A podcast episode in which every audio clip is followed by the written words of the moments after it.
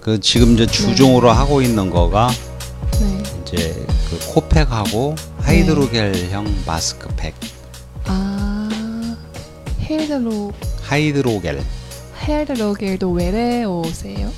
네, 하이드로겔 그 수분을 많이 함유하고 있는 그런 네. 겔, 젤, 젤 네. G L 네, GEL. 아 젤. 네. 그 보통 뭐 하이드로젤, 하이드로겔 이렇게 불러요 아, 통칭해서. 그거는 코팩이 아니라 이제 그 마스크팩 기능이 다르죠. 마스크팩도 네. 코팩은 만드세요?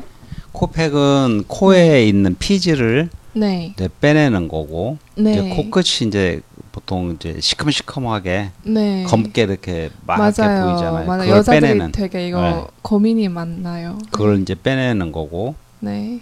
이제 그 하이드로겔 마스크 팩은 네. 피부에 영양 성분을 이렇게 주는 네, 그 부여해주는 이제 그런 그런 제형이죠. 그래서 걔는 기, 그 기능이 많이 그 많이 다르죠. 코팩은 피지를 제거하는 네.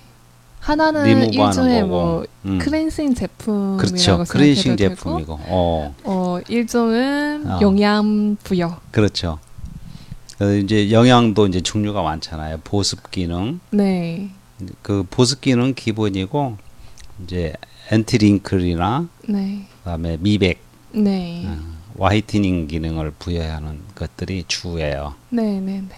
그래서 모양도 이제 어- 얼굴 전체에다 붙이는 모양, 네. 이제 원피스 하나짜리로도 있고 네. 붙이기 편하게 이제 투피스 모양으로 이렇게 아, 상하로 네, 이렇게 코를 나눠서. 중심으로 해서 그 상하로 그래요. 네. 그렇게 주- 나눠서 제조하기도 하고 对。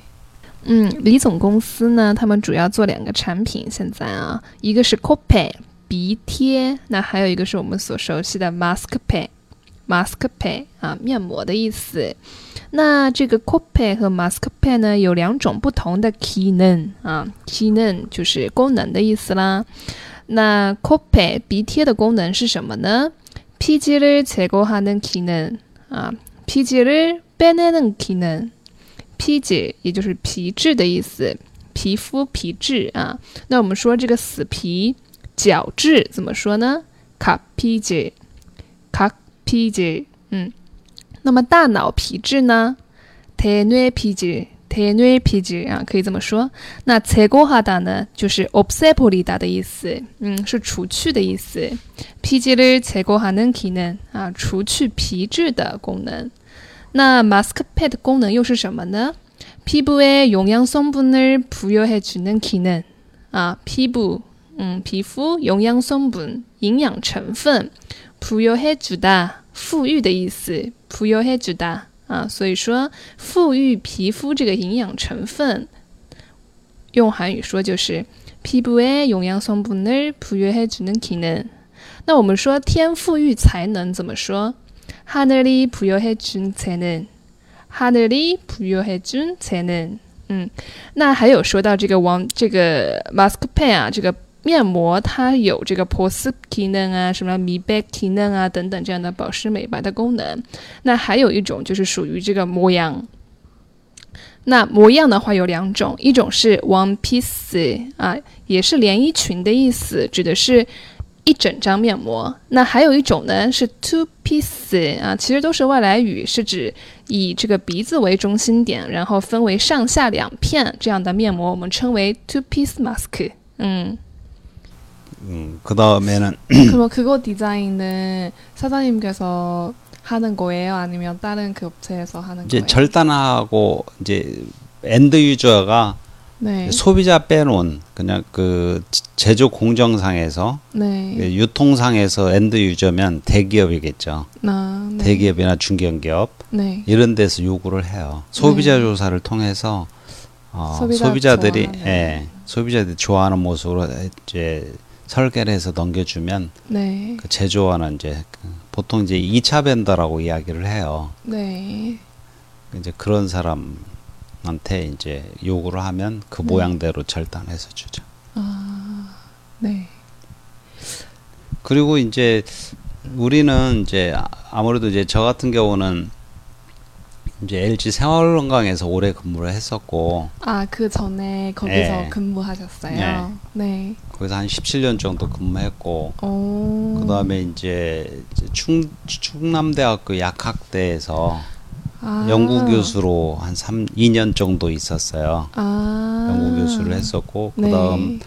그게 또 2년이 돼서 제약회사에서 한 10년 정도 연구 개발 업무를 했고 연구 연구 개발 여, 아, 연구 R&D, 개발. 네. R&D를 했기 때문에 뭐 국내에 유통되는 거라든지 일부 뭐 동남아시아 수출되는 제품 어, 직접 내 손으로 이렇게 연구해서 한 것도 많고 지금도 유통되는 게 많고 그래서 네. 좀 뿌듯하고 이제 주로 이제 경피 흡수 제제라고 그래서 이제 화장품을 비롯해서 의약품도 네. 피부를 통해서 이제 약물을 흡수시키거나 네. 전달시키는 이제 그런 기능을 가진 그런 제품들 쭉 해왔어요. 아, 네. 이제 그런 것들을 총칭으로 이제 경피 흡수 제제라고 그렇게 표현을 하는데 아, 네.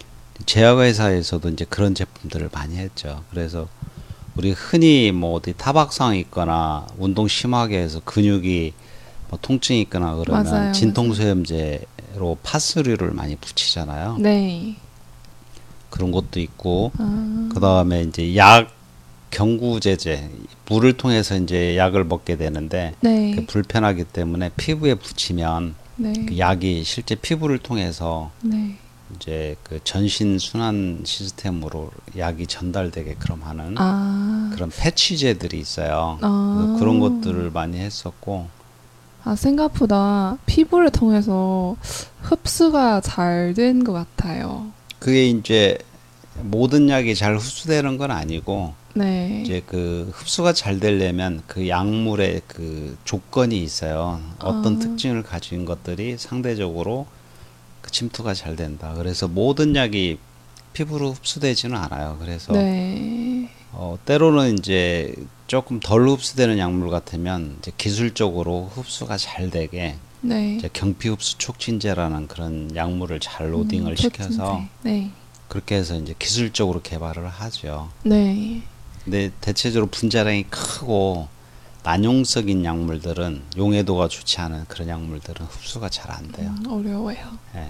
그래서 흡- 그 이제 그런 패치제를 하는 이유는 이제 젊고 이제 그래도 그 혈기가 왕성한 젊은 사람들은 약 같은 걸 먹는 것도 네. 좀 두렵지 않고 또 잘 넘기는데 네. 나이가 많으신 이제 노인들은 네. 약 먹는 것도 굉장히 힘겨워하거든요. 네. 그- 맞아요. 그런 맞아요. 분들한테는 이 패치제를 쓰면 좋죠. 네. 그다음에 뭐 치매 환자들이라든지 이런 사람들은 네. 내가 약을 먹었는지 안 먹었는지 또 까먹고. 이- 잊어버린단 네. 말이에요. 먹었는데도 안 먹은 것 같고. 네. 근데 이제 패치제는 붙이고 있으면 붙이고 있는 동안에는 약이 계속 투- 피부를 통해서 음, 투여가 되잖아요. 네. 그러니까 약을 지금 먹고 있는 거하고 똑같은 거예요. 그런 네. 붙이고 있으면 아. 그런 걸 알 수가 있죠. 아, 저 그런 거 오늘 처음 배우게 네. 됐어요. 그 약 종류가 또 상세하게 이야기하다 보면 이제 한도 끝도 없는데 지금 내가 네. 두서없이 지금 이야기하다 보니까 네. 좀 이- 그렇게 되는데 그 뭐 앞으로 갈수록 더 네. 그런 또 약 먹는 걸 또 뭐 수주화하거나 또 남한테 보이고 싶지 않은 그런 약물들도 있거든요. 아. 어, 그런 것들은 이제 혀에다 이렇게 녹여서 먹게끔 만드는 그런 이제 네. ODF라는 그런 형태 오랄 드럭 그 필름 제형 오랄 드럭 필름 갑자기 영어를 하려니 되게 잘 잘 모르겠어요. 그래서 혀에다 이렇게 필름 형태의 제형인데 네. 혀에다 이렇게 올려놓고 네. 너무 이게 녹아요 네. 그럼 그 속에 약이 같이 있어 그러면 그걸 삼키는 거죠 쭉 아. 필름이 뭐 녹으면서 네. 먹기가 편하죠. 그러니까 네. 알약은 알 털어놓고 물론 물 없이 그냥 꿀 침으로 삼키는 사람들도 있지만 대개 이제 물을 먹게 되잖아요. 네. 얘는 물을 안 먹어도 침으로만 녹여서 아. 먹는 그런 약물들도 있어요. 네. 이게 이제 알약 삼키기 어려운 사람들 네. 이런 사람들한테 좋죠. 애기들도 좋고. 네, 약을 힘들게 네, 모는 음. 그런 분들한테 네, 도움이 돼요. 그래서 그런 제형들도 있고 아, 그런 건 또 그 사장님께서 직접 뭐 연구하고 그런 어 그러면 거예요? 옛날 회사 다닐 때 했지 지금은 이제 그쪽은 별로 안 하고는 있는데 네. 예. 그런 제형을 다 해봤죠 아, 실제로 네. 嗯，李总做这一行这个化妆品研究开发啊，这一行也是历史悠久啊。啊，最早前呢，在这个 LG 생활 공간啊17 17년동안근무했고啊，在 LG 生活健康呢啊工作了十七年。呃，这个근무 근무하다就是工作、上班、执勤的意思。嗯，然后呢，接下来是去了这个 충남대 약과대 연구 교수 2년 아, 啊在这个中清南道的中南大学的药学药学大啊，这个单科大学是 Yakade 啊，药学大学啊 y o n g u k y o s u 啊，研究教授两年，嗯，然后呢又去了这个 Ceyak 회사 啊，制药公司 Ceyak 회사 10년 동안 연구 개발 업무했다 啊，做了这个十年的研究开发啊这样的一个业务。我们说 omu omu 啊，业务任职的意思。这边要跟各位小伙伴说一下，就是这个 kenmu 和这个 omu 的一个区别啊。刚才有说到这个 s i p t i n e d o n kenmu heda 啊，做了十七年工作嘛。那这里用的这个工作是用的是 kenmu 啊。那我们刚才说的这个 yongu k e b a omu 啊，研究开发工作、研究开发业务，用的是这个 omu omu 啊。那这两个有什么区别呢？呃，其实这个 om 呢是任职有一个职位职称在这里是业务的意思，那它前面必须要跟一个具体的业务名称，比如说 yongu kebar 啊，研究开发 yongu kebar om 研究开发业务。研究开发职务啊，要这样子连着用，但是呢，kenmu 啊，kenmu 就是单独使用的一个词汇，指的是上班工作的意思。Kenmu heda 啊，Kenmu heda 啊，工作了，上班了，嗯，呃，那从这个李总手上做过的药、做过的化妆品有很多，那比如说他刚才有说到两个啊。呃，这个 k o m p i h u p s u z 啊，我们说 h u p s u h u p s u 是吸收的意思，h p s u t 吸收剂，我们说什么什么剂的时候啊，就是 t 啊 h p s u t 吸收剂 k o m p h p s u t 就是指这个金皮吸收剂是什么意思呢？呃。有一些药，我们知道并不是拿来直接用水服用的，而是说是像药膏一样贴在身上，然后这个药呢是通过皮肤来进入到人体的这个循环当中啊，通过皮肤来吸收的药，用韩语说就是경피흡수제，경就是경과하다，经过的意思，피那当然就是피부啦，嗯，경피흡수제，경피흡수제啊，那还有这个침으로만모는呀。啊，什么意思呢？침我们知道是口水的意思。那像有一些这个老年人或者是一些小孩儿啊，用水服用的药对他们来说很困难。那啊，李总之前就有跟其他的研发人员一起研发出来一种药，就是用口水就可以把这个药消化掉啊，用口水就可以把这个药服用下去，很方便啊。